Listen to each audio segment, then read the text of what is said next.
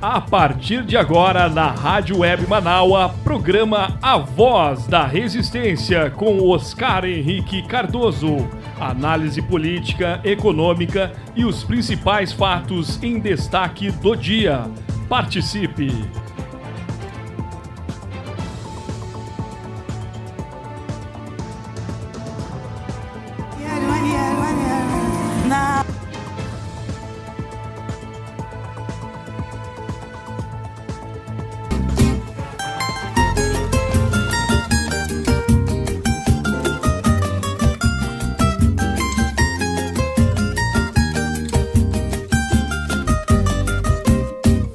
Nessa terra tem sabia, tem palmeira, tem fulô de laranjeira no pomar de Maria.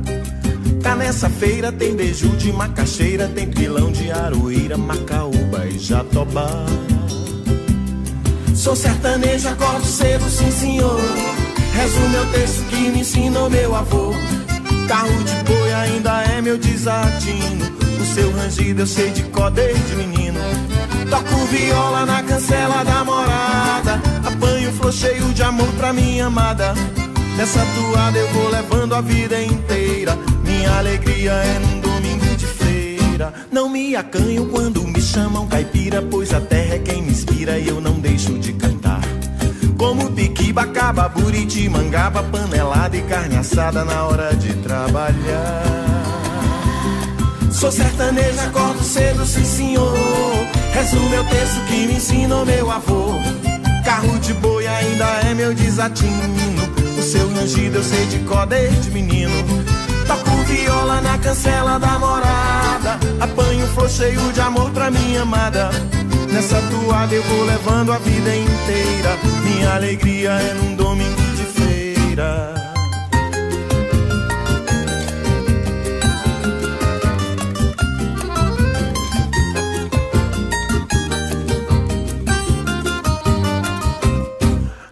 Acanho quando me chamam caipira, pois a terra é quem me inspira e eu não deixo de cantar. Como piquiba, caba, buriti, mangaba, panelada e carne assada na hora de trabalhar. Sou sertanejo, acordo cedo, sim senhor. Rezo meu texto que me ensinou meu avô. Carro de boi ainda é meu desatino. O seu rangido eu sei de cor desde menino. Toco viola na cancela da morada. Apanho flor cheio de amor pra minha amada. Nessa toada eu vou levando a vida inteira. Minha alegria é num domingo de feira. Sou sertanejo, acordo cedo, sim senhor. Rezo meu texto que me ensinou meu avô. Carro de boi ainda é meu desatino. O seu rangido eu sei de cor desde menino. Toco viola na cancela da morada. Apanho flor cheio de amor pra minha amada. Nessa toada eu vou levando a vida inteira. Minha alegria é num domingo de feira. Sim, senhor, és o meu Deus, meu avô. Sou sertanejo, acordo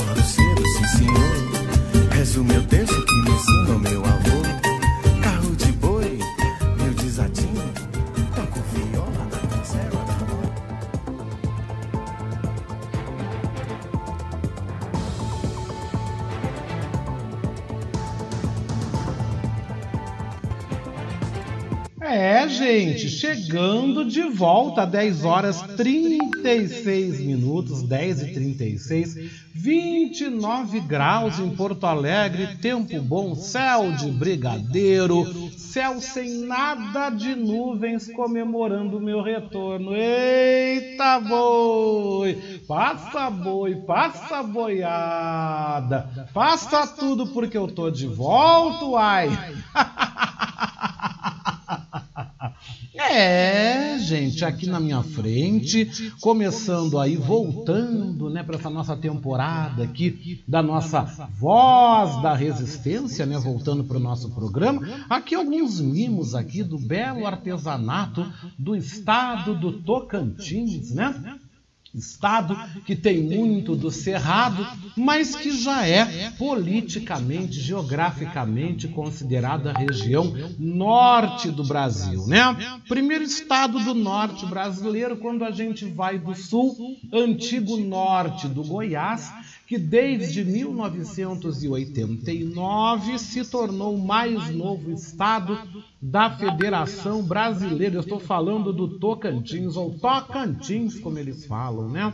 Quero agradecer aqui todo o carinho que eu recebi na cidade de Porto Nacional, onde eu estive nos últimos dez dias, acompanhando, participando do casamento da minha amada filha Stephanie Correia Cardoso Rodrigues. Stephanie Correia Cardoso Rodrigues com o seu querido Valdez Rodrigues, né? Vamos falar um pouquinho de amor, hein? Olha só.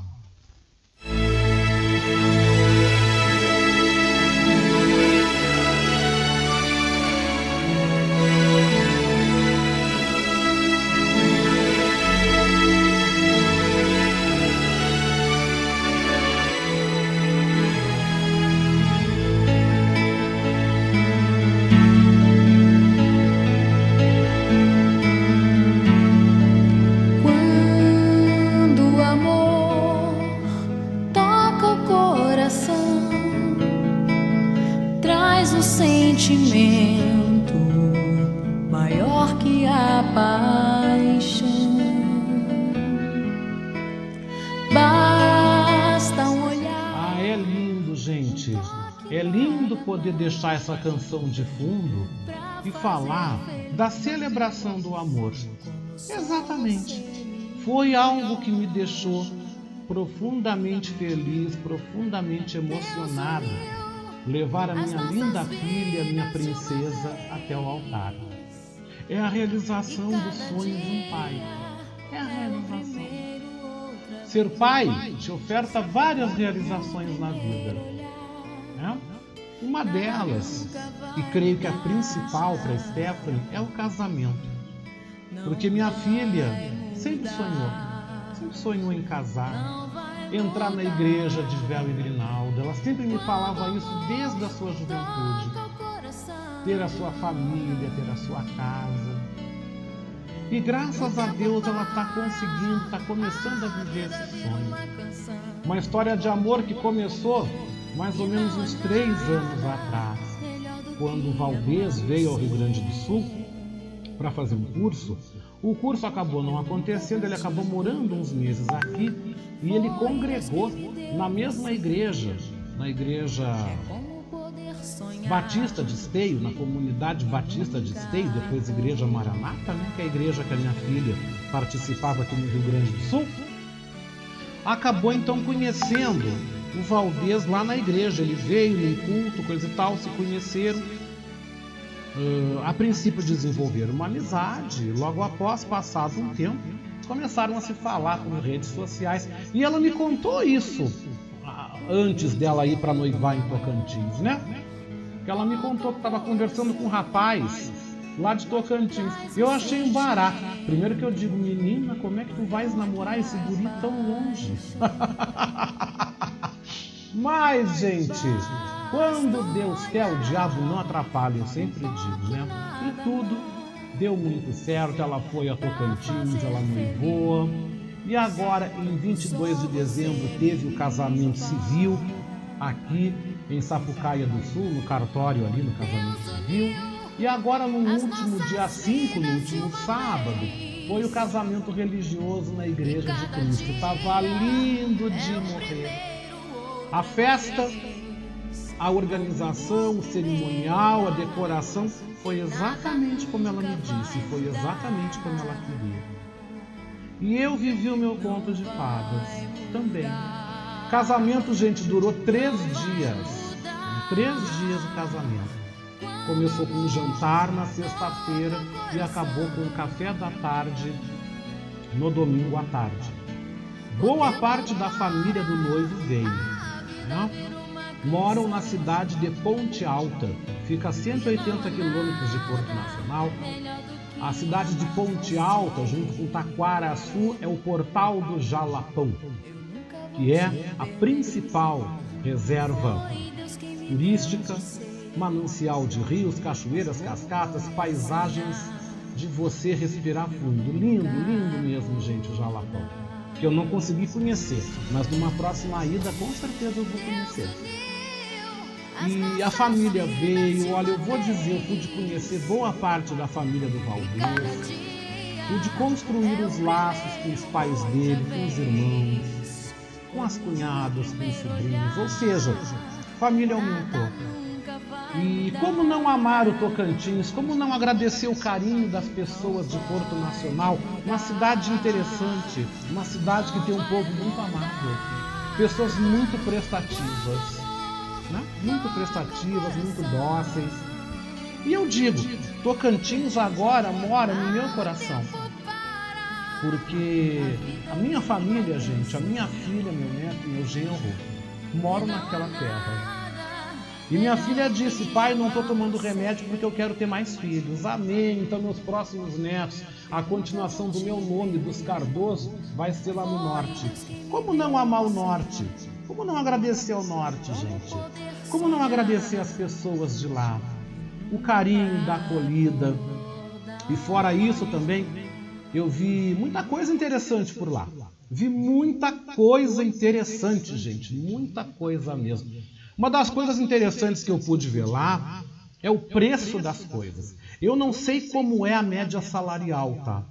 Mas eu me choquei ao ver o quilo da carne, da picanha, 40 reais. Picanha, picanha. O quilo da costela, 19. Tá? Outra coisa que eu posso contar para vocês. Um saco de 5 quilos de arroz, 14, 10 reais, até por 10 reais. O quilo do alho, nove reais. O frango caipira. Peixe. Gente, porco. Fora as carnes de caça que eu comi. Eu comi carne de viado. Comi carne de catito, que é uma espécie de javali, um porco do mato. Gente, eu tive experiências maravilhosas. Tomei sucos de coisas que vocês nem imaginam.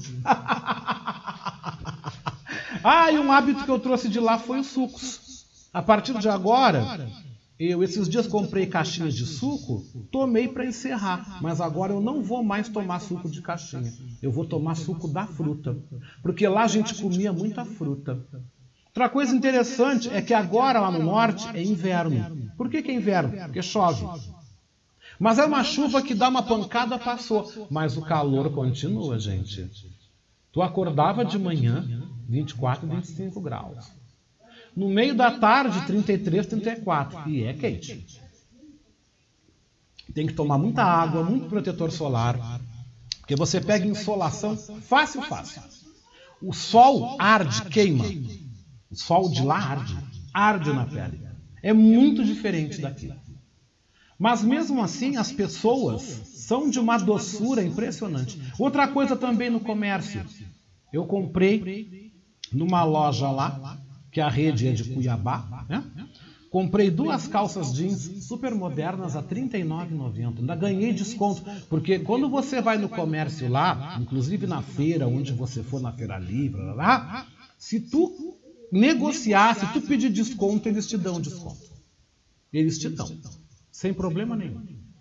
Se você chegar no lugar você pede uma água, um banheiro, eles te dão.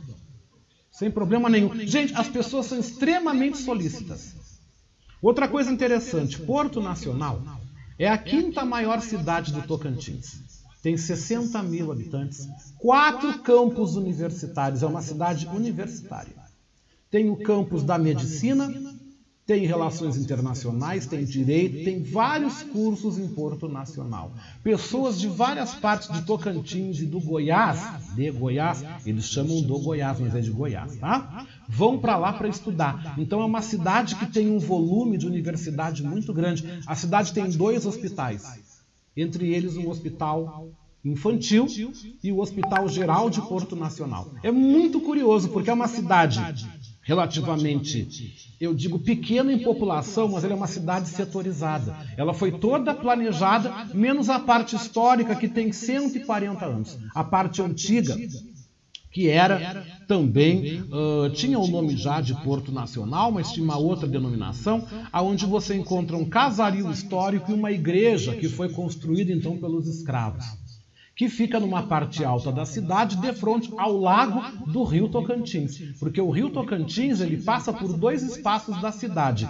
Na beira da cidade, que construíram a orla da beira-rio, que não é rio, é uma parte do lago que foi construído tá? para usinas hidrelétricas. Tem uma usina hidrelétrica que eu não lembro o nome agora mas a outra parte, do outro lado, é onde passa o rio Tocantins e que sobe, que margeia o estado até a subida para o Pará. Né? Então, a parte que se debruça a cidade, a parte alta e a parte baixa, porque tem a cidade alta e a cidade baixa, essa parte é banhada pelo lago do Tocantins. Você tem a impressão que você está na praia. Do outro lado, de frente à cidade, quando você vai margeando o lago, tem uma praia. Tem uma praia mesmo, com um bar molhado, com uns quiosques dentro do rio, com espreguiçadeiras, com, com guarda-sol e vários barzinhos onde você pode passar o dia. Essa época do ano, o pessoal lá, os nativos, não vão porque é inverno e a água não está legal. Segundo eles, a água não está boa para tomar banho. Agora, mas a alta temporada do verão lá é julho. De julho a setembro. De setembro a outubro, conforme eles dizem, São Pedro liga o maçarico, porque a temperatura bate 40 a 42 tranquilo. E é muito quente. E com muito calor, é banho de rio e banho de cachoeira. Aí eles vão para as cachoeiras, próximo a Palmas, a capital, que fica 70 quilômetros de Porto Nacional, de carro dá mais ou menos 50 minutos, 45 a 50 minutos, também tem paredões e cachoeiras próximas, além do lago do Tocantins, que faz o lago e as praias fluviais de Palmas. As palmas, as praias lacustres, as praias de rio, e que parece praia de mar, é muito bonito mesmo. Além disso, outro ponto que chamou a atenção em Tocantins, que eu estou contando para vocês, é a gente ver as imensas, imensas chapadas cobertas por soja. Tocantins é hoje um dos maiores produtores de soja e também de pecuária.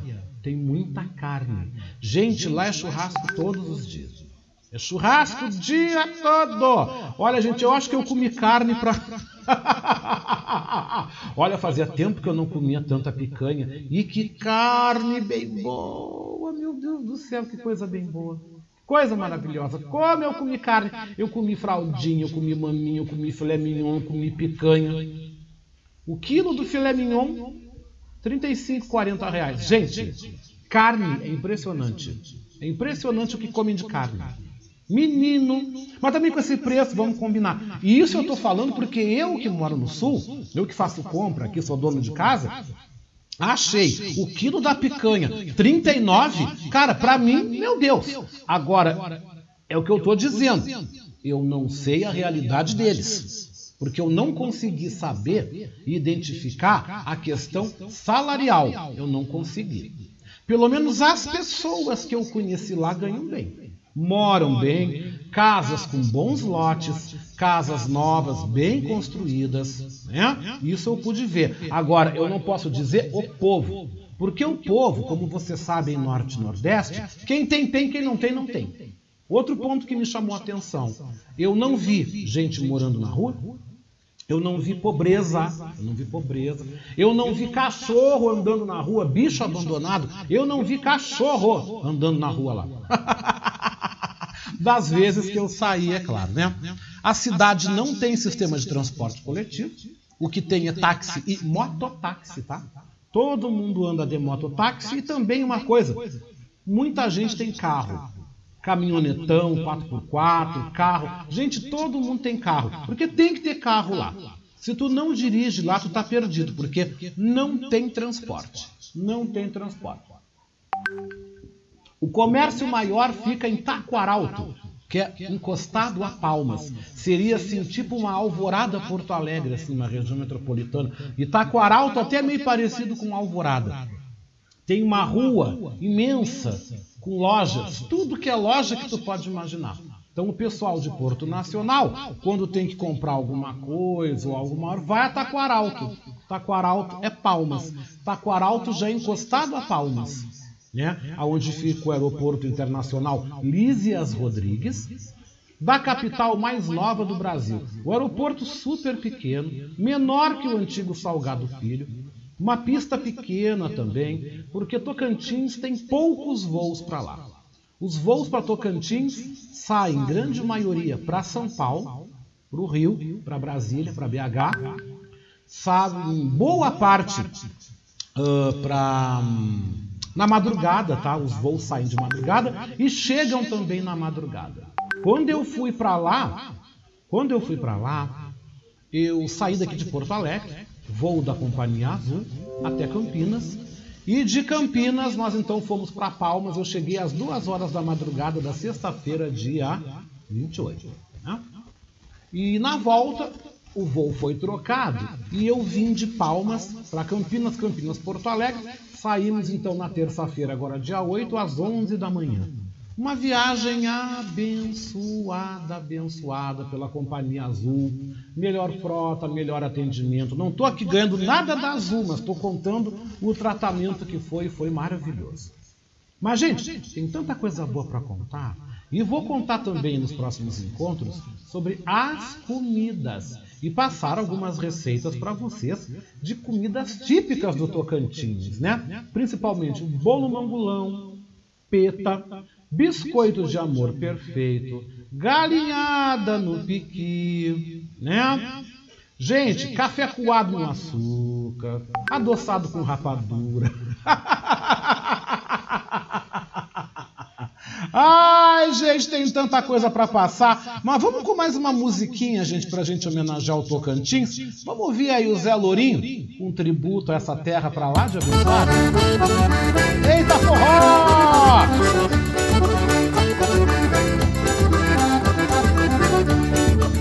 Há muito tempo eu moro neste lugar. Eu vim pra cá quando tudo começou faço parte daqueles que aqui chegaram e todos que acreditaram no futuro promissor. O solo é bom e o tempo voa. Gosto daqui, Tocantins é terra boa. O solo é bom e o tempo voa. Gosto daqui, Tocantins é terra boa. Palmas nasceu no berço da natureza essa riqueza que existe a seu redor. Lindas lagoas, rio, águas cristalinas. Tem o lago da usina, espelho da luz do sol. O solo é bom e o tempo voa. Gosto daqui, Tocantins é terra boa. O solo é bom e o tempo voa. Gosto daqui, Tocantins é terra boa.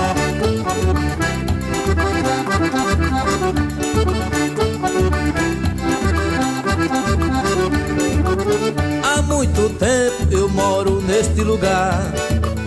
Eu vim pra cá quando tudo começou. Eu faço parte daqueles que aqui chegaram e todos que acreditaram no futuro promissor. O solo é bom e o tempo voa. Gosto daqui, Tocantins é terra boa. O solo é bom e o tempo voa. Gosto daqui, Tocantins é terra boa. Palmas nasceu no berço da natureza. Essa riqueza que existe a seu redor. Lindas lagoas, rio, águas cristalinas. Tem o lago da usina, espelho da luz do sol. O solo é bom e o tempo voa. Gosto daqui, Tocantins é terra boa. O solo é bom e o tempo voa. Gosto daqui, Tocantins é terra boa.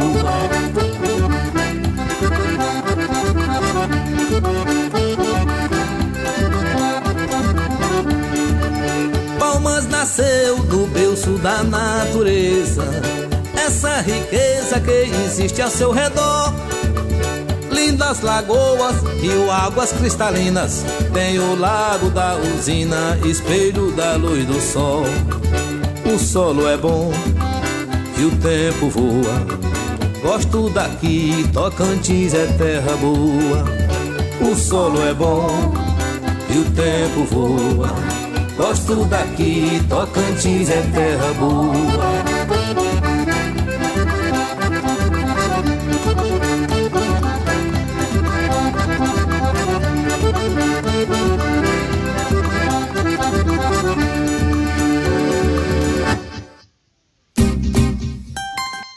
Dez e cinquenta e sete, deixa eu mudar o assunto.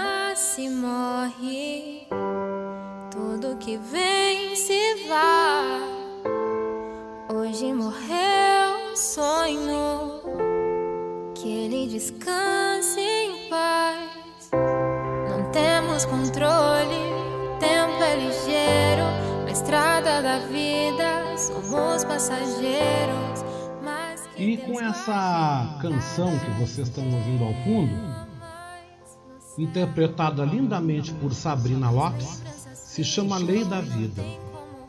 Eu mudei radicalmente o pé do verso, porque ao estar em Tocantins, na segunda-feira, me preparando para voltar para o Rio Grande do Sul, aonde estava lá celebrando a máxima realização do amor, eu me choquei, deparei-me com a maior demonstração de desamor. A maior demonstração de ódio que uma pessoa pode ter por outra. Porque quem ama não mata. Quem ama não mata. Eu amei. Eu me divorciei. Pelo contrário, nunca quis matar.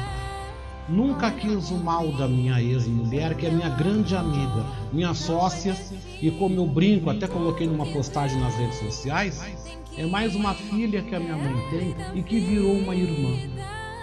Porque o amor se transforma. Quero dizer a vocês que eu estou chocado e assim como a família Manaua, como a nossa grande família Manaua, eu estou enlutado. Estou enlutado pelo trágico feminicídio contra Débora de Moraes Machado, de 27 anos, filha da nossa querida, nossa queridíssima Silvia Moraes, sobrinha do nosso encantador, o nosso encantado, amado Jorge de Moraes, e foi tragicamente abatida, assassinada na última segunda-feira. Nesta segunda-feira que passou, assassinada de uma forma covarde, selvagem, imperdoável. Imperdoável. Imperdoável na lei dos homens e também eu quero dizer a vocês na lei de Deus também. Porque Deus não perdoa uma pessoa que tira a vida de uma outra porque não quis mais continuar um relacionamento. Eu não acredito nisso de maneira nenhuma.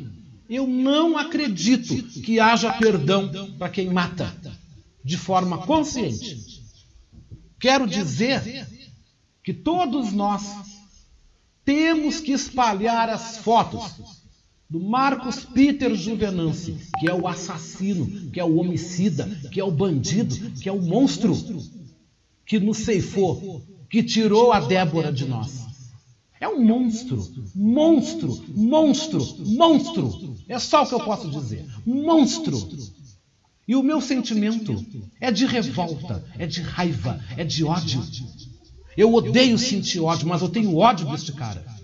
Se eu botasse a mão nele, eu faria justiça com a própria mão. Eu faria. Tudo bem que eu ia me incomodar com a polícia, mas que eu ia. Olha, Eu não quero nem dizer porque eu não quero estragar o momento bonito que eu estava vivendo agora. Mas eu, se eu colocasse as mãos nele, eu ia responder, porque eu ia acabar com a raça dele.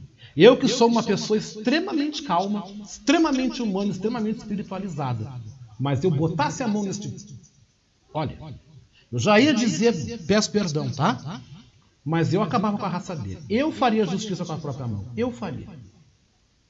Porque é o mínimo. É o mínimo que. Olha, o mínimo que eu posso pedir, assim como a Silvia, como Jorge, como todos nós, é justiça. Que ele seja preso e que ele apodreça numa cadeia. Que fique podre. Podre. Que sofra. Que sofra tudo o que ele fez e o que ele está fazendo, a Silvia e toda a família sofrer, o filho da Débora, os irmãos, todo mundo, que ele sofra pior. Porque o que eu desejo para ele é de pior. Eu desejo o pior. As coisas mais horrorosas no mundo eu desejo para ele. Desejo. Sei que Deus me perdoa, mas eu sou humano. Eu quero dizer, Silvia, que o meu sentimento é de dor. Não pude estar contigo no enterro porque eu estava voltando para o Rio Grande do Sul justamente na hora, no dia. Mas eu quero que tu saiba, Silvia, que tu tens um irmão aqui, que tu tens um amigo. A minha mãe também, Franquilina Cardoso. Todos nós nos colocamos à tua disposição. Quando tu quiser nos ligar, quando tu quiser conversar. Se um dia tu quiser vir aqui na minha casa, Silvia, porta está aberta para ti para a gente te abraçar, te acolher. Porque nós vamos, Silvia, pedir justiça também junto contigo. Tendo manifestação, tendo protesto, nós vamos. Porque isso não pode ficar assim. Nós não podemos aceitar uma morte, nós não podemos aqui admitir de forma nenhuma a banalização da morte. A Débora tinha medida protetiva. Mas nós não podemos banalizar tudo. Nessa última semana, gente, três mulheres foram executadas. Três mulheres foram executadas. Nessa semana. Só nesta semana. Toda semana a gente fica sabendo de alguma mulher que é agredida, morta, espancada, estuprada. Eu pergunto, até quando a gente vai ter que suportar isso? Até quando? Nós, pessoas de bem dentro da sociedade, temos que aguentar esse tipo de coisa. Até quando? Até quando, até quando, até quando? Por enquanto, Silvia, Jorge, toda a família Manaua, todos vocês, recebam as minhas sinceras condolências, os meus sinceros sentimentos. E eu digo que a vida é muito doida. Porque no momento em que eu viajei e que eu fui celebrar o amor, eu recebi essa notícia trágica da maior demonstração de desamor que pode existir. Eu comecei o programa totalmente de forma diferente, mas eu já vou ler os recadinhos de vocês. Antes, eu tenho esse recado que você tem que saber. Por quê? Porque agora a gente já está no início do mês, coisa arada e tal. Estamos indo para metade agora de fevereiro. Mas você pode sim colaborar com a gente. Você pode estar com a gente no nosso programa de financiamento coletivo. O nosso Pix é pixdamanal.gmail.com. Eu vou repetir. pixdamanal manal.gmail.com. Mas antes disso, eu também quero te informar as outras formas que você também pode estar contribuindo para esse nosso projeto de comunicação, um projeto de comunicação independente e plural.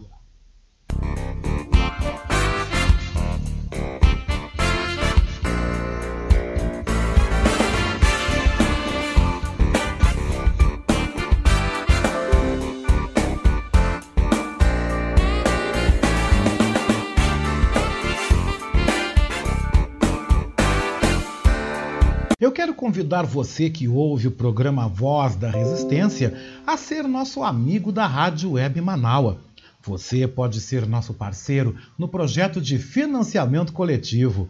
Acesse manaua.com.br barra e escolha uma forma para contribuir para o fortalecimento de um canal de comunicação independente e democrático.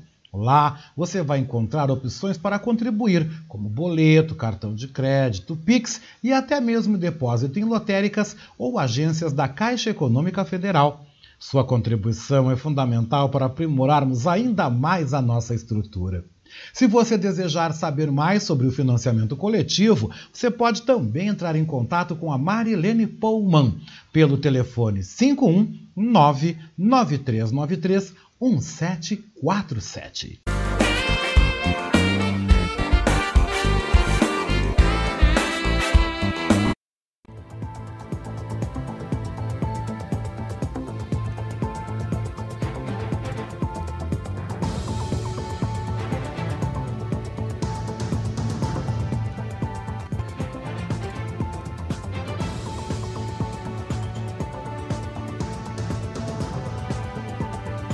Gente, 11 horas e 7 minutos, 11 e 7, né?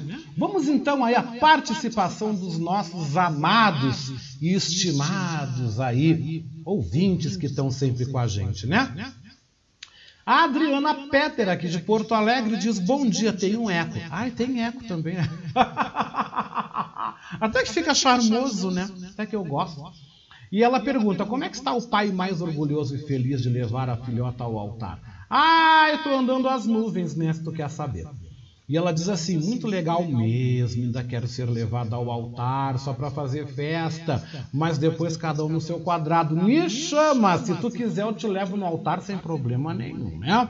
Não quero causar treta familiar, mas se você quiser levo numa boa, né? E aí ela volta dizendo sobre o caso da morte da Débora, filha da nossa querida Silvia Moraes dizendo, né? Tomara que ele fuja e resista, daí tem um motivo para um abate. Foi um comentário de um amigo policial. Com certeza, é isso mesmo. Tem que ter troca de tiro e que mate essa peste aí, é o mínimo, sabe? E ela diz assim que nós temos motivos para o abate, apesar de que a raiva dá vontade de fazer justiça com as próprias mãos. É o que eu sinto. Eu, eu, se eu pegasse esse cara, eu acabava com ele. E olha que eu sou uma pessoa extremamente calma. Sou extremamente calma. Mas, sinceramente, se botasse na minha frente, eu ia fazer o que todo mundo gostaria de fazer. Mas, gente, energia ruim, show, né? Que hoje é sexta-feira. Obrigado, viu, Adriana?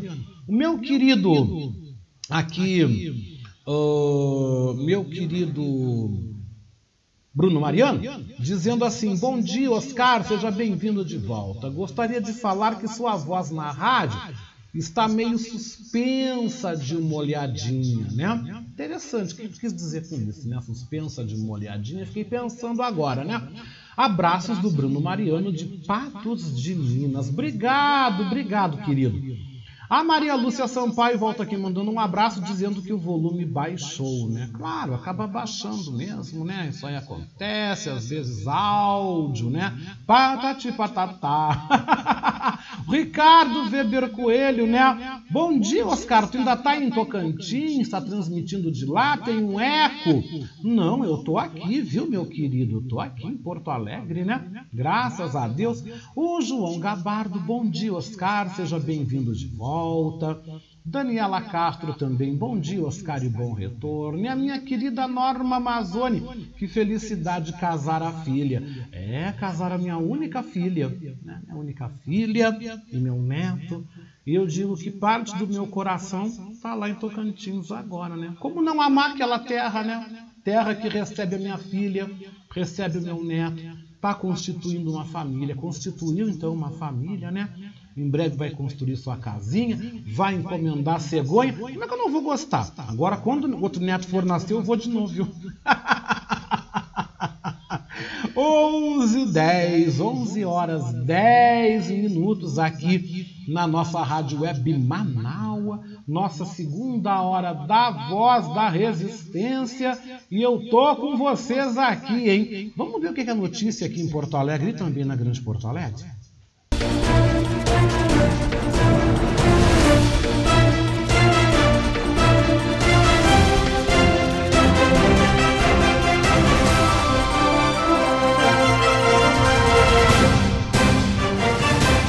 Isso mesmo, 11 horas e 11 minutos, gente, uma unidade de uma concessionária de energia elétrica privada foi invadida por uma quadrilha na madrugada de hoje aqui em Porto Alegre. A estimativa de que foram roubados cerca de 5 toneladas de cabos de cobre e armas de funcionários da subestação, localizada na Avenida Praia de Belas, esquina com a Avenida Ipiranga. O assalto ocorreu nas imediações das sedes do 1 e do 9 Batalhão de Polícia Militar. Ao menos nove criminosos armados chegaram no local em dois caminhões e uniformes, como se fossem funcionários da concessionária. Eles renderam dois vigilantes que tiveram de entregar os revólveres e coletes balísticos, além de dois empregados de plantão. As vítimas foram amarradas e trancadas em uma sala. Após a fuga, os policiais militares do 1 Batalhão de Polícia Militar prestaram um atendimento inicial da ocorrência por volta das duas horas da manhã. O caso está sendo apurado pela Delegacia de Polícia de Repressão a Crimes contra Patrimônio das Concessionárias e dos Serviços Delegados, do Departamento Estadual de Investigações Criminais, o DEIC da Polícia Civil. E o mês de fevereiro começou com uma média alta de infecções por coronavírus aqui em Porto Alegre. De acordo com dados da Secretaria Municipal da Saúde, dos 11.803 testes realizados de 1 a 5 de fevereiro em moradores da capital, 5.048 tiveram resultado positivo para a Covid-19, ou seja, pouco mais de mil por dia. O número equivale a 42,7% do total de exames realizados, dos tipos PCR e antígeno, tanto pelo Sistema Único de Saúde quanto pelos serviços privados. Com mais 16.381 novos casos confirmados para a Covid-19, o Rio Grande do Sul se aproxima na marca de 2 milhões de infectados pela doença desde o início da pandemia. É o terceiro dia seguido com registro superior a 16 mil diagnósticos, comprovando o alastramento da doença. Isso ontem, tá?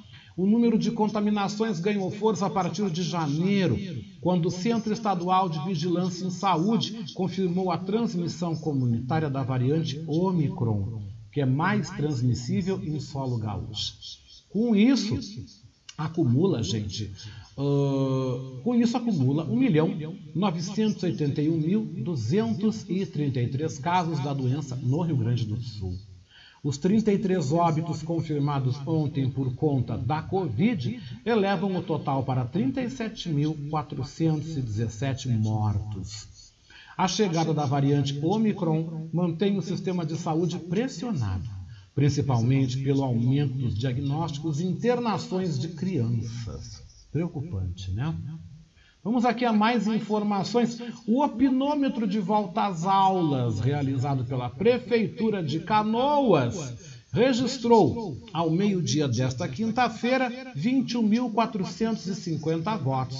Na definição, 53,5% dos votantes escolheram pelo início das aulas no dia 2 de março na educação infantil, 53,1% optaram pelo início em 7 de março para o ensino fundamental. A opção da participação popular na retomada das aulas foi pensada considerando o aumento no número dos casos de Covid, quando o número de pessoas contaminadas cresceu de 475 no dia 30 de dezembro para 10.246 agora em fevereiro. O opinômetro da volta às aulas foi lançado na última terça-feira com o intuito de auxiliar a administração a dar início ao ano letivo, que não terá prejuízo na carga horária e nem nas atividades pedagógicas. Vamos falar então do tempo, porque a semana termina com tempo bom em todo o Rio Grande do Sul. Hoje, na fronteira oeste, nesta sexta-feira, poderemos ter então temperaturas aí na casa dos 35 graus aí em boa parte do centro e também do oeste gaúcho. Porto Alegre pode registrar até 33 graus. Mas você confere agora como o tempo vai estar hoje, como o tempo vai se comportar nesta sexta-feira em Porto Alegre, nas principais capitais brasileiras, também Montevidéu e Buenos Aires. As informações são do Clima Tempo.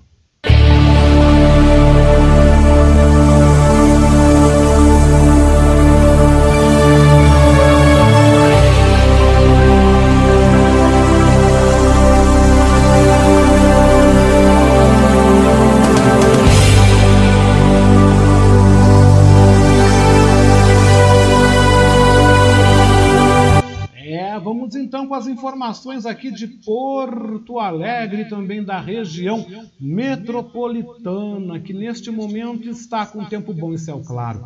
A máxima aqui na capital deve chegar aos 33 graus neste momento, em Porto Alegre, 30 graus. Florianópolis também tem a previsão hoje, sexta-feira, de tempo bom, céu parcialmente nublado, vai da praia, viu? Temperatura máxima na ilha pode chegar aos 39 graus. Curitiba tem previsão de instabilidade com céu nublado, pancadas de chuva a qualquer momento, a máxima chega aos 26 graus. São Paulo tem previsão de tempo instável com céu nublado, a máxima deve chegar aos 25 graus. O Rio de Janeiro também está com previsão de tempo instável, céu nublado, pancadas esparsas a qualquer hora do dia. Temperatura não passa dos 27 graus. Brasília tem também previsão de tempo instável, céu nublado, com pancadas de chuva. A máxima deve chegar aos 26 graus. E Montevidéu tem previsão de tempo bom, céu parcialmente nublado uma máxima chegando aos 27 graus, vai da praia também, viu? E Buenos Aires, previsão de tempo instável, céu nublado, pancadas de chuva, a máxima por lá deve chegar então aos 28 graus.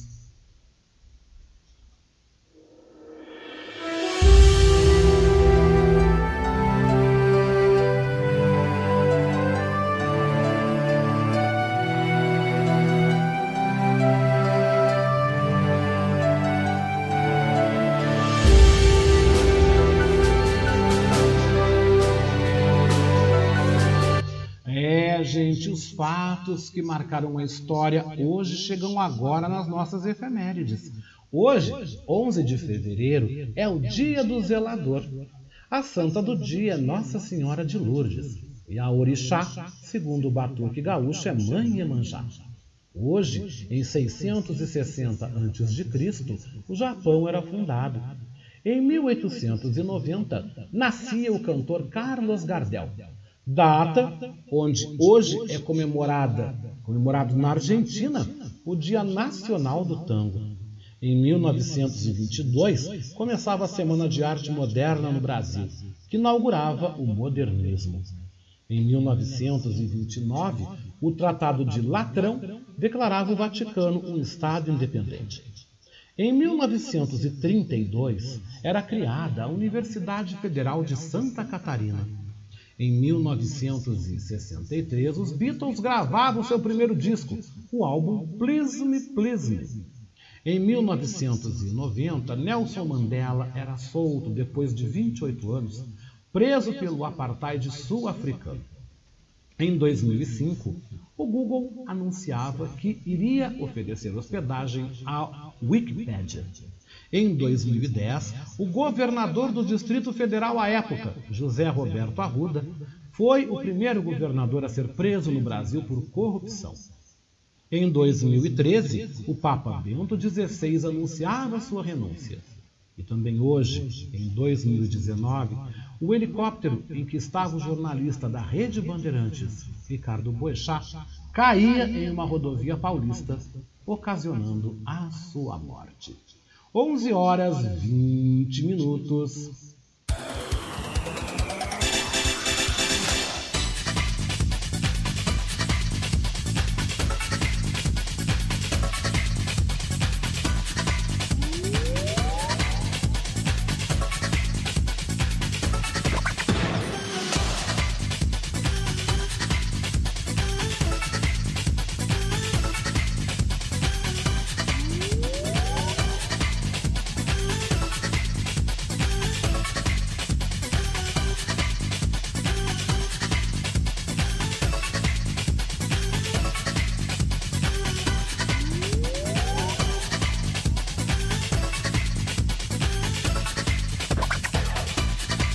E a gente agora vai girar então a nossa reportagem aqui da nossa parceria entre a Rádio Web Manaua com a agência Rádio Web, a maior agência de notícias em rádio do Brasil, e também vamos à Europa lá na Rádio França Internacional com os últimos destaques da manhã na Europa, destacando a tensão entre Rússia e Ucrânia, né? Mas a gente começa falando então do Rio Grande do Sul, porque proposta reconhece o município de Agudo como berço dos dinossauros.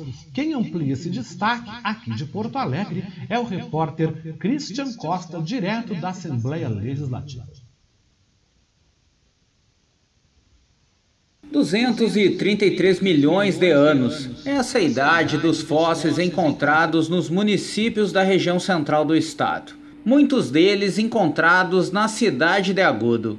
Já foram identificadas cerca de 12 espécies de dinossauros na região, sendo que sete delas estão entre as mais antigas do mundo. A confirmação foi feita por meio da análise dos minerais presentes nas rochas em que esses esqueletos estavam.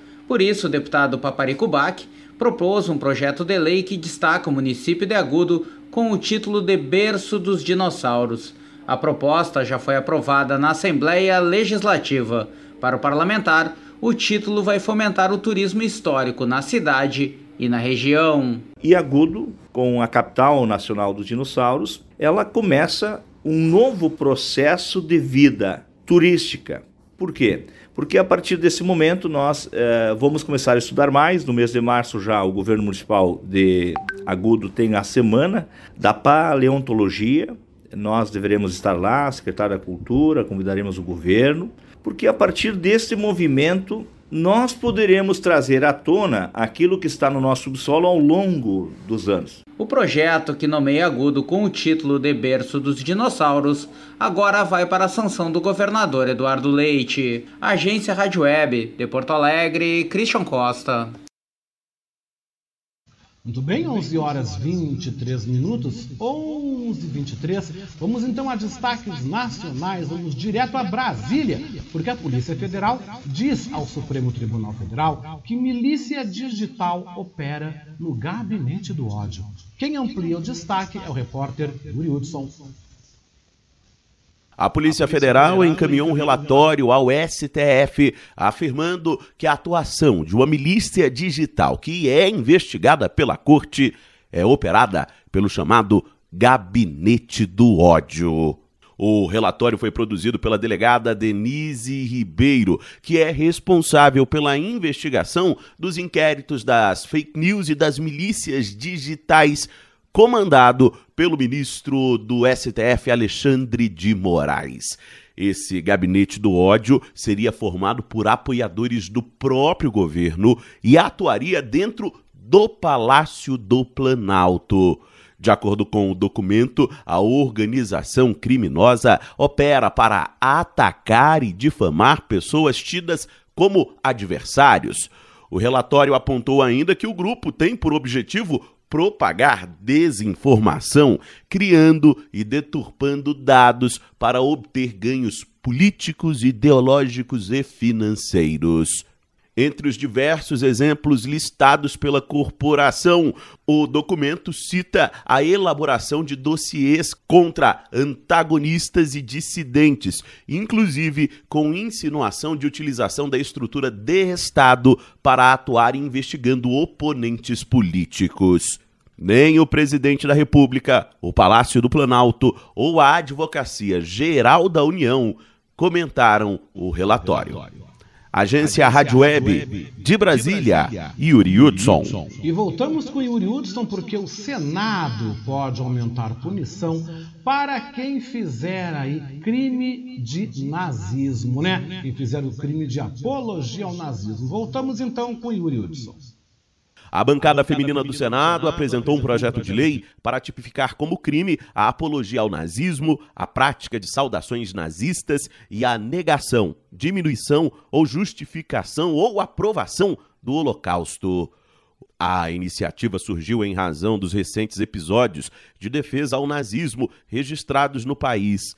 Nesta semana, o youtuber Bruno Ayub, conhecido como Monarque, o deputado federal Kim Kataguiri e o comentarista Adrilli Jorge passaram a ser investigados por se manifestarem de forma favorável ao regime antissemita.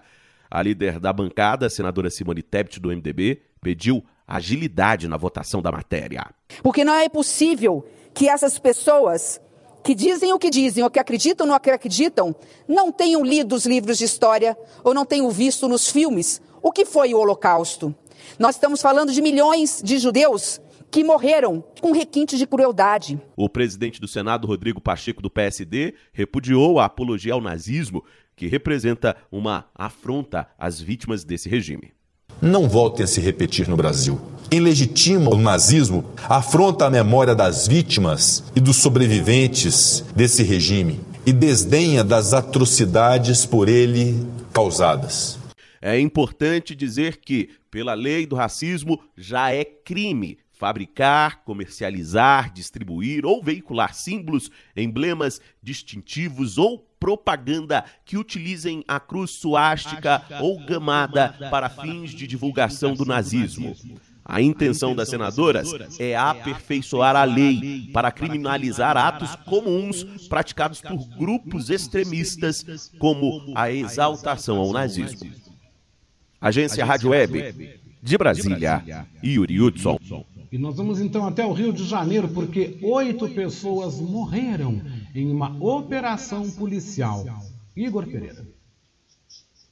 Oito pessoas foram mortas em uma operação policial na Vila Cruzeiro, zona norte do Rio, na manhã desta sexta-feira. A ação é conjunta com a Polícia Militar do Rio e Polícia Rodoviária Federal. Segundo a PRF, os agentes cumprem mandados de prisão contra traficantes que fazem parte de uma quadrilha de roubo de cargas. A PM informou que a operação é para conter ataques contra as forças de segurança e os agentes foram atacados assim que chegaram na Vila Cruzeiro. A ação policial ocorre no contexto do Cidade Integrada, projeto de segurança pública Pública do Rio de Janeiro. A primeira etapa começou no dia 19 de janeiro, quando 1.300 agentes militares e civis ocuparam as favelas do Jacarezinho e da Muzema. Na semana passada, o Supremo Tribunal Federal determinou que o governo do Rio adotasse medidas para reduzir as mortes nas ações policiais e deu prazo de três meses para que o plano fosse apresentado.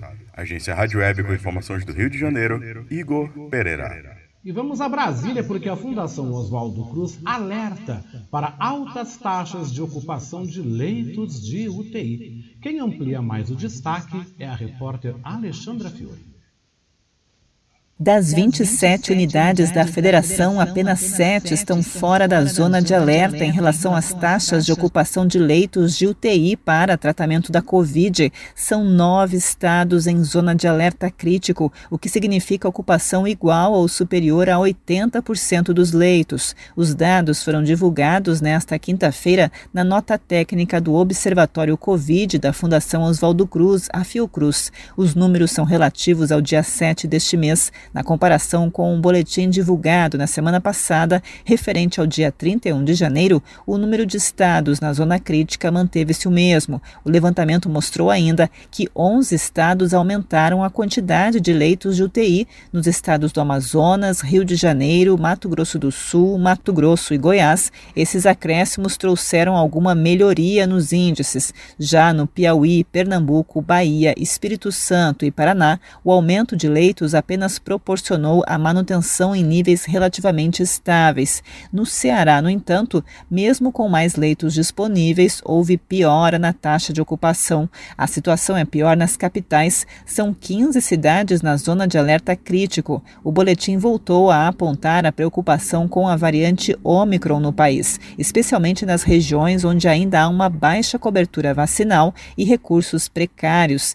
Esses fatores, dizem os pesquisadores, podem levar ao aumento do número de mortes e quadros graves de Covid-19. Agência Rádio Web, Web produção, e reportagem, reportagem Alexandra, Alexandra Fiore. Fiore. Ainda falando sobre a pandemia, a média de casos recua em 20 estados e tem menor nível em 19 dias. Quem amplia é o repórter Bruno Moreira, direto de São Paulo.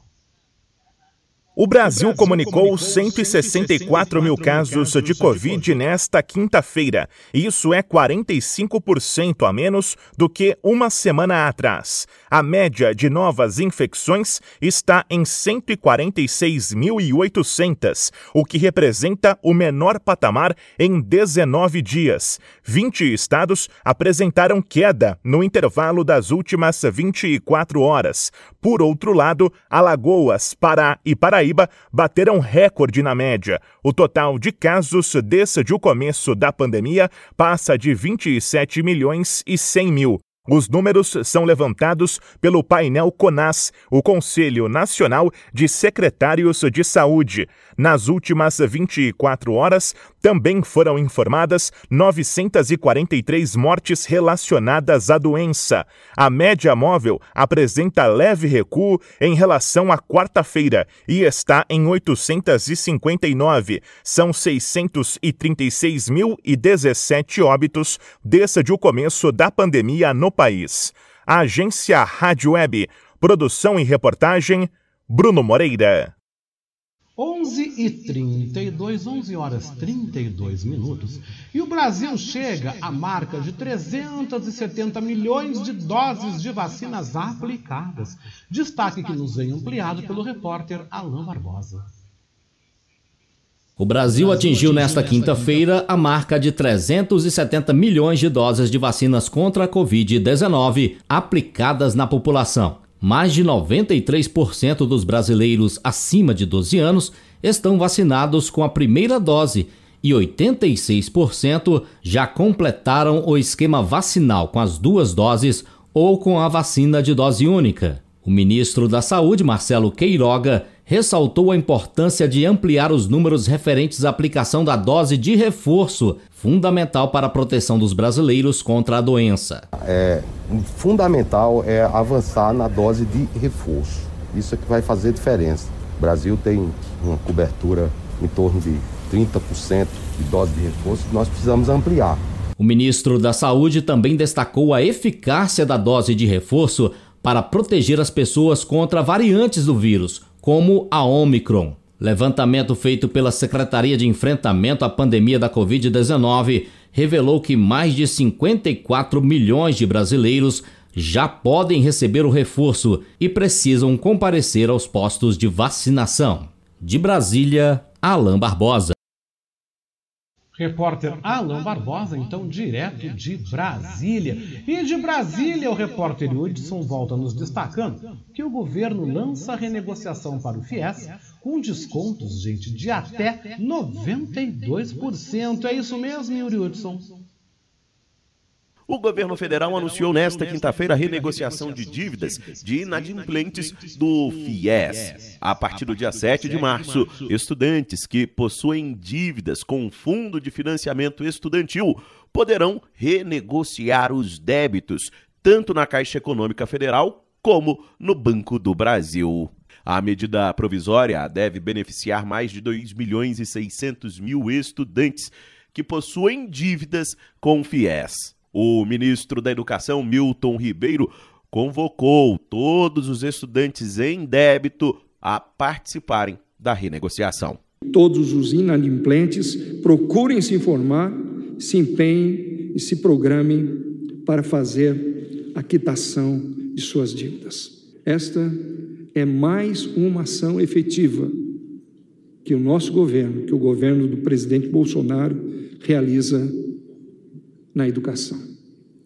Ganhem os alunos, ganhe o Brasil. O refis para o FIES foi lançado em um evento no Palácio do Planalto com a presença do presidente da República. Jair Bolsonaro elogiou o programa, mas disse entender os débitos de estudantes que começam a vida adulta com dívidas e sem emprego. A molecada não tem como pagar e temos que ter uma alternativa. Imagine vocês aqui, né, mais jovens, tinham 30 anos de idade, imagine uma dívida média de 44 mil reais. Uma dificuldade de emprego no Brasil.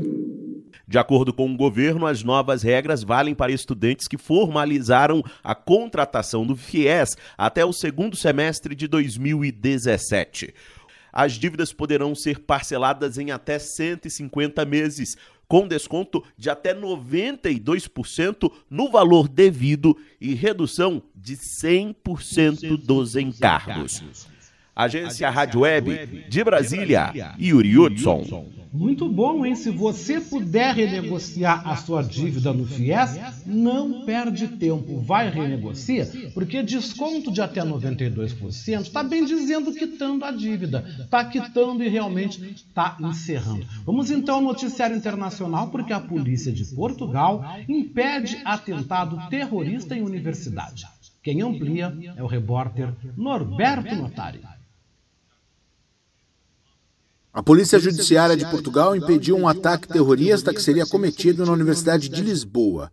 O atentado poderia ocorrer na manhã desta sexta, conforme indicam as investigações. Devido à gravidade das suspeitas, os agentes decidiram priorizar as apurações do caso. Suspeito de planejar o crime é um jovem português de 18 anos que foi detido e responderá por terrorismo. O alerta foi enviado às autoridades do país pela FBI. De acordo com a Polícia Federal Norte-Americana, as intenções do rapaz foram captadas em um chat da internet. O estudante de engenharia estaria há meses planejando o atentado e o objetivo era atirar e matar o maior número de pessoas possível. Segundo as autoridades, ele queria replicar outros massacres vistos anteriormente em escolas norte-americanas. Um dia depois da detenção, o diretor da Faculdade de Ciências da Universidade de Lisboa afirmou que seria imprudência cancelar os exames marcados para esta sexta-feira. Luiz Carriço não respondeu a perguntas dos jornalistas, mas quis enviar uma mensagem de tranquilidade e informou que os alunos estão em segurança. Agência Rádio Web de Lisboa, Norberto Notari. E agora a gente vai então a Paris, porque os Estados Unidos pedem que cidadãos norte-americanos deixem a Ucrânia, ou seja, a tensão está aumentando na fronteira entre a Rússia, Belarus e também Ucrânia. Vamos então a Paris com os destaques da manhã desta sexta-feira. Giro Internacional. Ana Carolina Pelis. Estes são os destaques dessa sexta-feira, 11 de fevereiro. O presidente dos Estados Unidos, Joe Biden, pediu nesta quinta-feira aos cidadãos americanos que deixem imediatamente a Ucrânia devido à ameaça de uma invasão russa. A declaração do presidente americano foi feita durante uma entrevista para o canal NBC News, que alertou sobre o poderio do exército russo. No entanto, o presidente dos Estados Unidos descartou novamente enviar soldados à Ucrânia, nem para ajudar ajudar a evacuar os cidadãos americanos em caso de invasão e disse que isso causaria uma guerra mundial. Encerra-se nesta sexta-feira o One Ocean Summit, cúpula de três dias sobre a preservação dos oceanos, que acontece na cidade de Brest, na França. Cerca de 30 chefes de Estado e de governo participam da iniciativa do presidente francês Emmanuel Macron. Uma declaração de Brest deve ser assinada pelos países participantes e revelada nesta tarde ao final das reuniões. Um dos focos deve ser a preservação da biodiversidade marinha. Os líderes também devem se engajar a favor de um tratado pela proteção do alto mar, negociado há anos no âmbito da ONU. O governo americano pediu na quinta-feira que o Canadá use seus poderes federais para acabar com os protestos de caminhoneiros contra as restrições anti-Covid-19 que bloqueiam três passagens de fronteira e ofereceu plena ajuda ao primeiro-ministro Justin Trudeau. O bloqueio da ponte Ambassador que liga a província de Ontário, no Canadá, ao estado de Detroit, nos Estados Unidos, poderia gerar prejuízos de mais de 300 milhões de dólares por dia. Na Europa, Europa, as autoridades belgas decidiram proibir o acesso a Bruxelas do comboio da Liberdade, que saiu de cidades francesas na quarta-feira em direção a Paris e planeja seguir para a capital da Bélgica para uma grande manifestação europeia prevista para segunda-feira. A família do brasileiro Robson Freitas, desaparecido em Paris durante duas semanas e encontrado na segunda-feira, anunciou que ele está bem e que volta para o Brasil nesta sexta-feira. A irmã de Robson, Cíntia, disse em redes sociais que ele ainda está se recuperando e não quer mais ser exposto e agradeceu pela ajuda nas buscas da Rádio França Internacional em Paris, em parceria com a agência Rádio Web.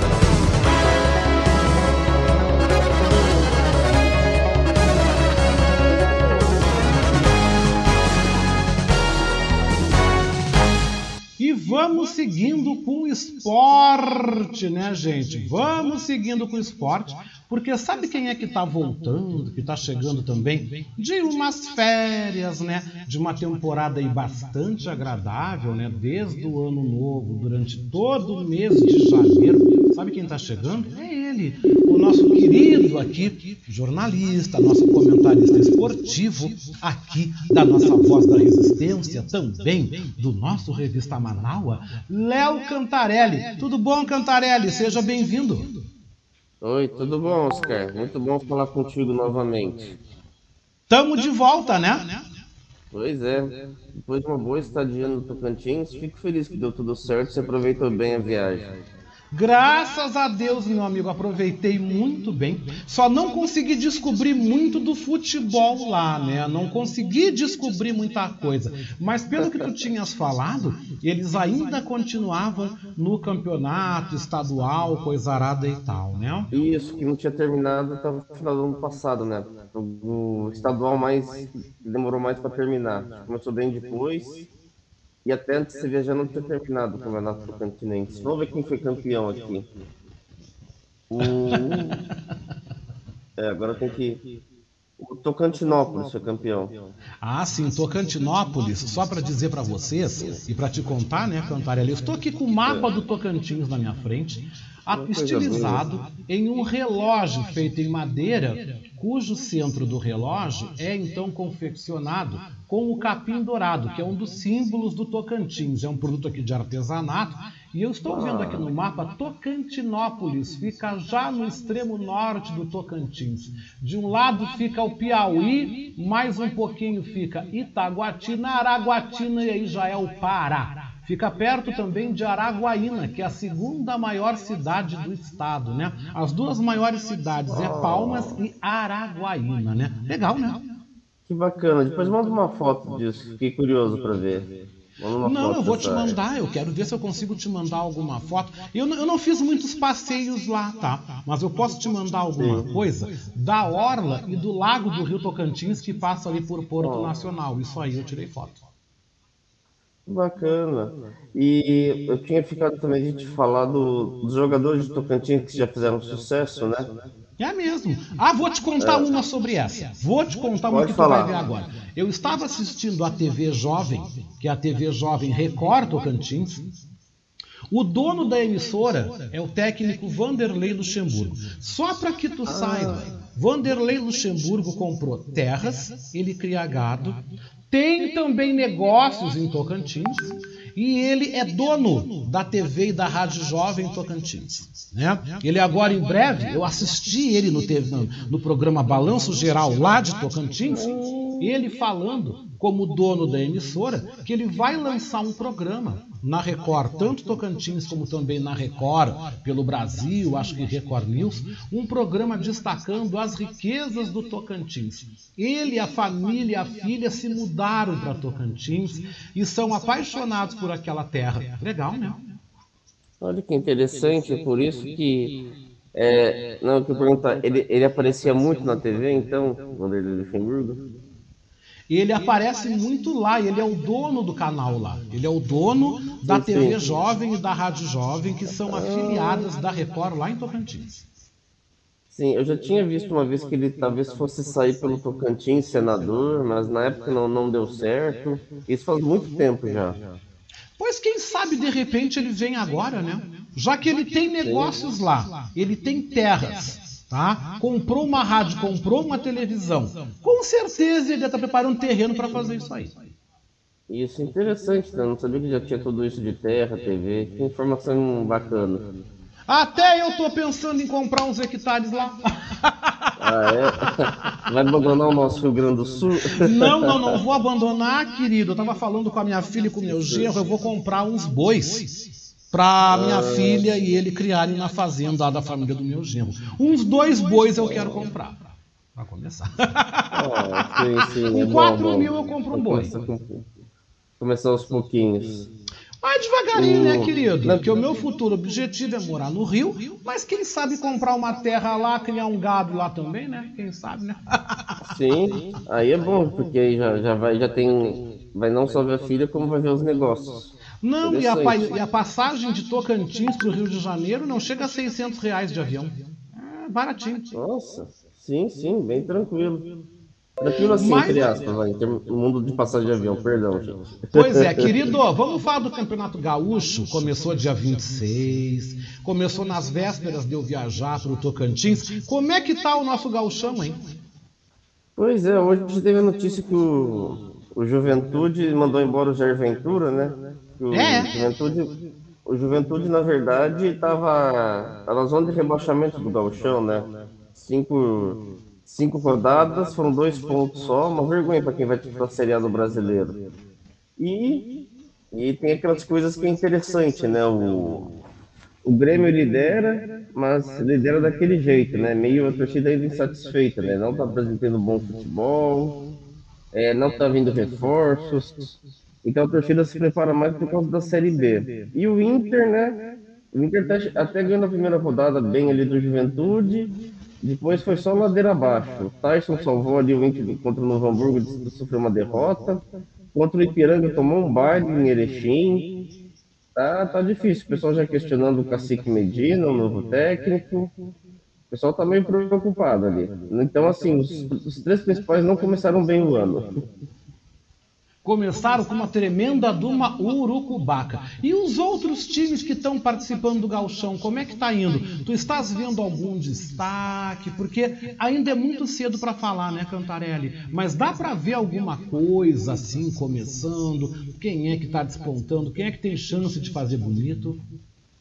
É, dos outros times eu acho que o, o Ipiranga que está ali na vice-liderança, eu acho que é um time que está tá começando bem. Assim. Você vê que é um time bem armado, bem treinado pelo Luizinho Vieira, o treinador. Eu acho que o destaque maior para mim é o Ipiranga, que está tendo uma, uma, tendo uma regularidade e jogando um bom futebol, é, sendo um futebol ofensivo. Eu acho que esse seria o grande destaque. Falando também dos estaduais pelo Brasil, cuja Rede Record está transmitindo o Campeonato Paulista e o Carioca, o que foi um baita de um ganho, uma baita compra que eles fizeram. O que, que dá para a gente falar dos estaduais, Carioca, Paulista, Mineiro? O que, que você destaca aí pelo Brasil? Lá, pelo... É, eu acho que nos outros estados os times ainda estão tentando se encontrar, né? Mas acho que o mais grave acho que é o São Paulo no Campeonato Paulista e o o São Paulo mais uma vez começando mal o ano, o Rogério Senna já tirando para todos os lados, o time não produzindo. Eu acho que o São Paulo é o que está mais em crise ali, né? O Corinthians é, demitiu o Silvinho na segunda rodada, aquela coisa, por que não demitiu no final do ano, né? Tem que esperar começar o ano, duas rodadas depois mandar o cara embora. Então tá se encontrando ainda, mas tem essa coisa de não ter um novo técnico. E eu acho que talvez o destaque é o Palmeiras, né, que tinha começado bem o estadual, assim, veio pronto após a final da Libertadores e está no Mundial de Clubes, né? Então acho que de São Paulo, acho que o principal é o Palmeiras. No Rio, eu acho assim, ainda tá Flamengo, tá Vasco e Botafogo ali meio que na brigando pela liderança, mas o Flamengo jogou as primeiras rodadas com as reservas, né? Então Flamengo agora tá colocando os titulares Vamos ver o trabalho do, do Paulo Souza, que foi um técnico português que, que veio para o Flamengo. Eu acho que a partir da hora que o Flamengo começar a jogar mesmo, com o time entrosado, vai passar ali o Vasco, o Botafogo. Pois é, né? E Santa Catarina, tem acompanhado alguma coisa ali do Ah, verdade, Santa Catarina. Destaque negativo, né? É a, uma campanha dos times da capital, né? Havaí Figueirense ali embaixo. É, até peguei aqui, o Figueirense está na sétima posição, né, com oito pontos. O Havaí está em nono, o Joinville em décimo, ou seja, os grandes times Santa Catarina de mal. Tem o, a liderança é do Ercílio Luz com 14 pontos, o Camboriú está com 13, que é a cidade ali do lado de Balneário Camboriú, e o Brusque, o time do Velho da Van, em terceiro. Mas está curioso porque o, o catarinense está com os times, os times grandes estão brigando ali embaixo e os times menores, como Ercílio Luiz e, Camboriú, estão na liderança. Lembrando que o Criciúma, que é outra grande potência, está na segunda do catarinense, né? Então ainda tem, tem essa situação ainda. E até Legal no... se o Criciúma ganhar, né? Legal se o Criciúma passar à frente e ganhar. E também o Havaí dar uma levantada. Afinal, o Havaí conseguiu uma vaga, tá de volta na Série A do Brasileirão esse ano. Sim, mas só, eu acho assim, do Criciúma, como ele caiu para segunda do Catarinense, ele tem obrigação de ganhar, né? Tem que voltar para onde não devia nem ter saído, né?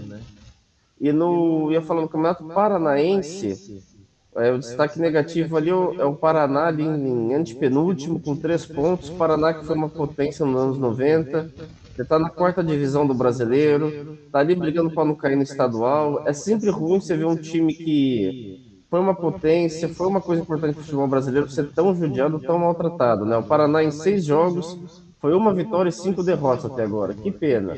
É um destaque triste aí do futebol brasileiro, situação do Paraná.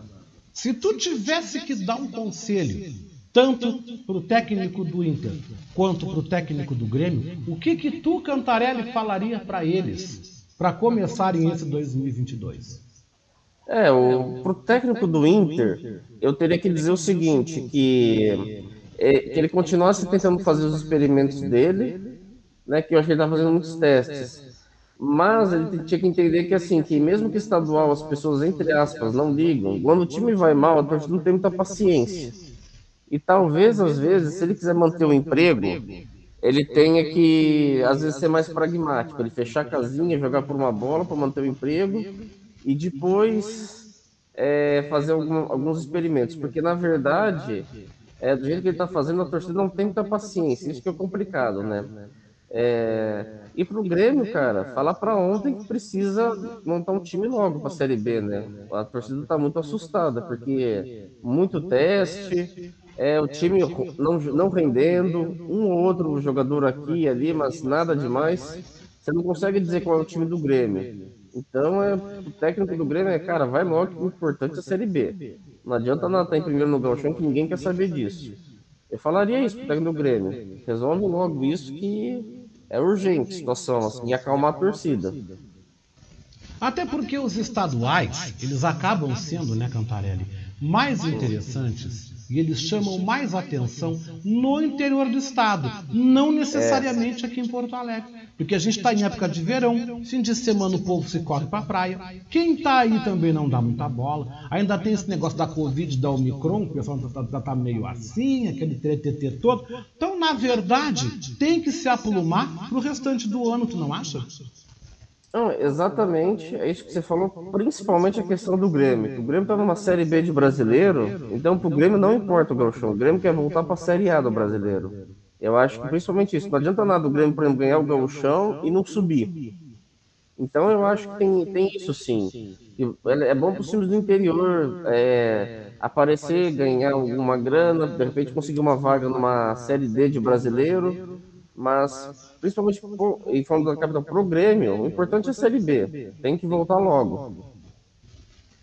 Com certeza. Cantarelli, meu querido, um grande abraço. Estamos chegando aí no final do programa. Te deixei para o final para ser a cereja do bolo. E a gente agora está em novo dia, terça-feira, né? Aqui nesse bate-canal, nesse bate-horário. Grande abraço, querido, um excelente final de semana. Obrigado, um grande 2022, um retorno maravilhoso para ti.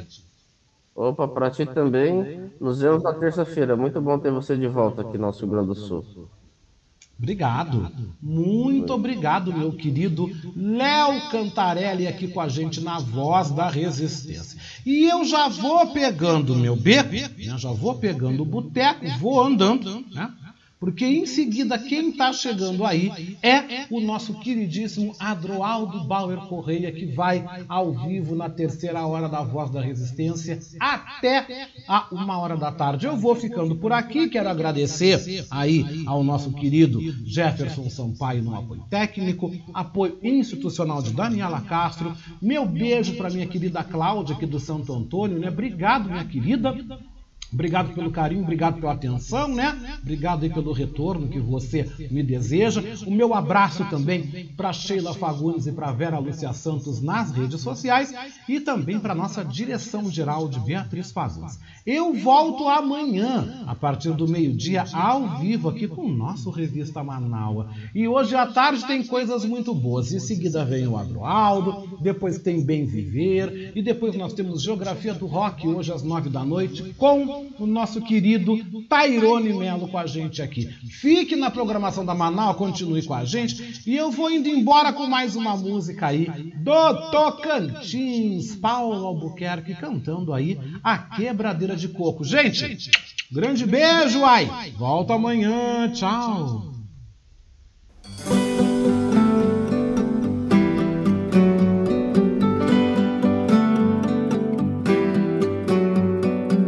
Dançam as palhas, o babaçu.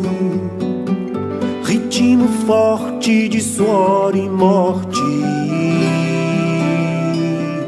Fruto montado no machado Sabe sua sorte.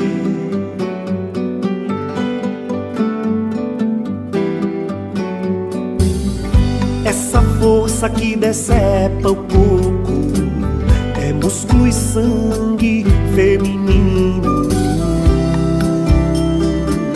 que sob o soco do cacete faz seu destino.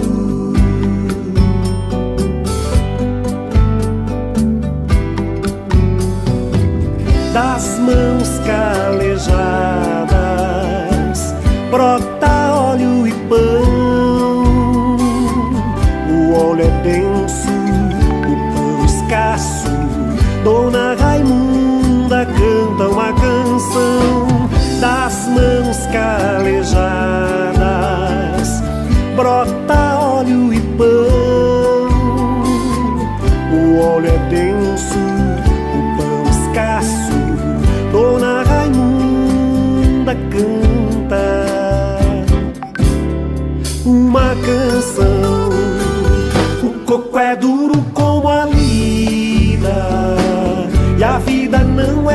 que um sopro.